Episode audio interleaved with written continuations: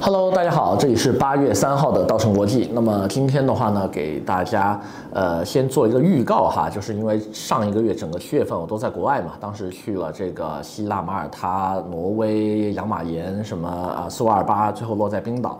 那么整个旅程的这些记录呢，我们会在接下来的节目当中呢，慢慢的放送给大家。现在还在整理阶段。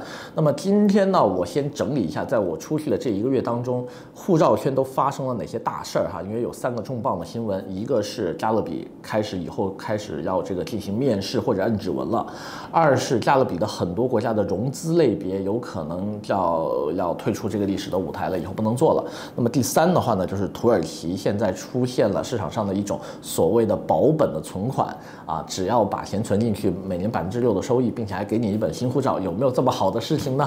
我们今天好好给大家聊一下，希望喜欢我们的小伙伴呢继续的关注、点赞、转发，谢谢。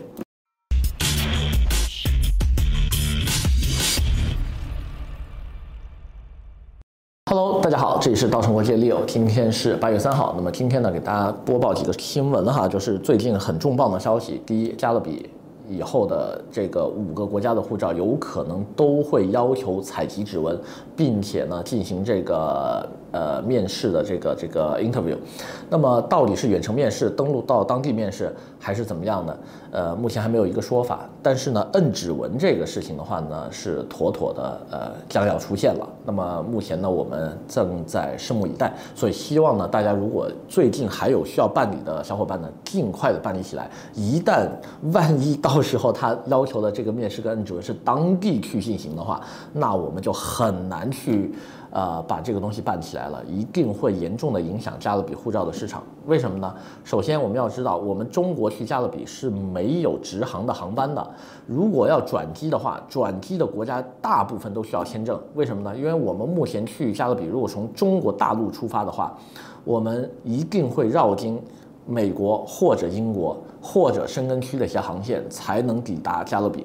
我们绕过去的这些不需要签证的地方是去不了的哈，所以这个东西的话呢，我们在呃设想哈，一旦他要求我们去当地的话，会出现几个问题。第一，你的签证很难预约，因为现在美国的签证已经约到年底了。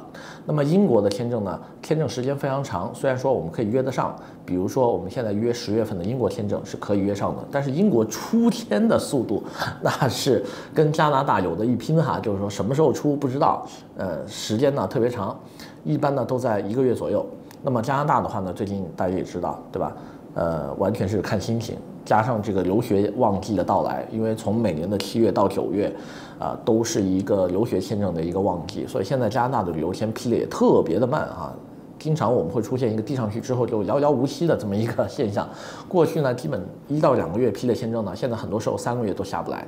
那么这一点的话呢，大家在办加勒比的时候是一定要考虑进去的。OK，那么除了增加面试跟摁指纹的要求之外的话呢，目前加勒比有。有这么几个国家是开始，就是说限定这个融资类的这个投资方式。那么大家都知道哈，其实加勒比的融资类别无非就是他买房类别的一个变种，只不过呢。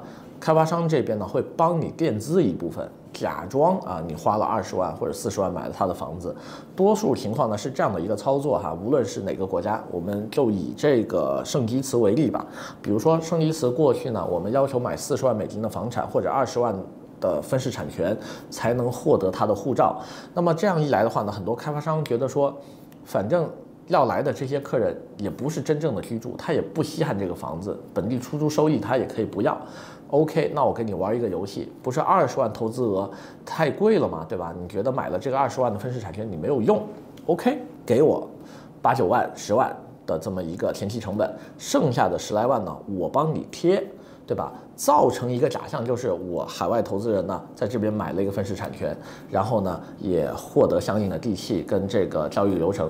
那么所有的这些手续的话呢，开发商这边办好了之后呢，给你递交到移民局。那么移民局呢，是不管你最终是用什么方式来买的这套房的，有没有用外资，有没有用贷款，他都不知道，对吧？他只看到一个外国人花了二十万在本地买了个房。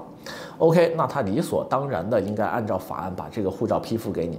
但是呢，这样造成了一个情况，就是大量的这个海外的投资人就变得就是档次没那么高嘛，就是我们所谓的这些个，对吧？现在搞这个博彩业啊、电诈业的这些东南亚的很多客户，对吧？他们就用这个极低的成本呢来，呃，嫖了一本这个加勒比护照。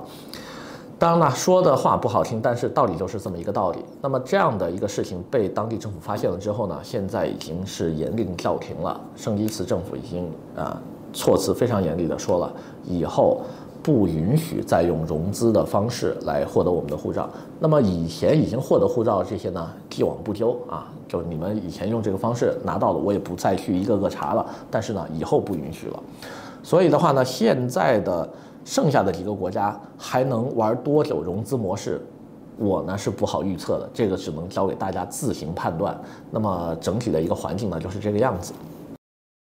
那么再说一下吧，呃，目前市场上为什么这个圣卢西亚呀、什么格林纳达这些呃护照异军突起？为什么现在卖它的人很多呀？很简单，便宜嘛，因为。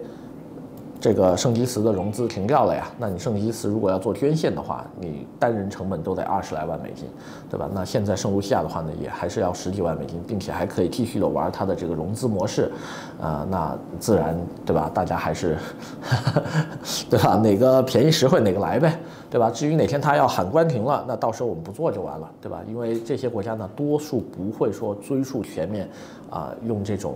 融资方式的人，那你只要不影响之前的人，那无所谓嘛，对吧？我们现在还能办的，就可以赶紧办了。呃，再说最后一点吧，就是马耳他的护照项目，这回我们去马耳他也实际考察了一下哈，给大家做一个预告吧。今天时间不多了，下期节目呢，好好给大家聊一下马耳他护照为什么最近这一段时间又开始有这么一个市场呼声了，并且的话呢，办理的人还蛮多的。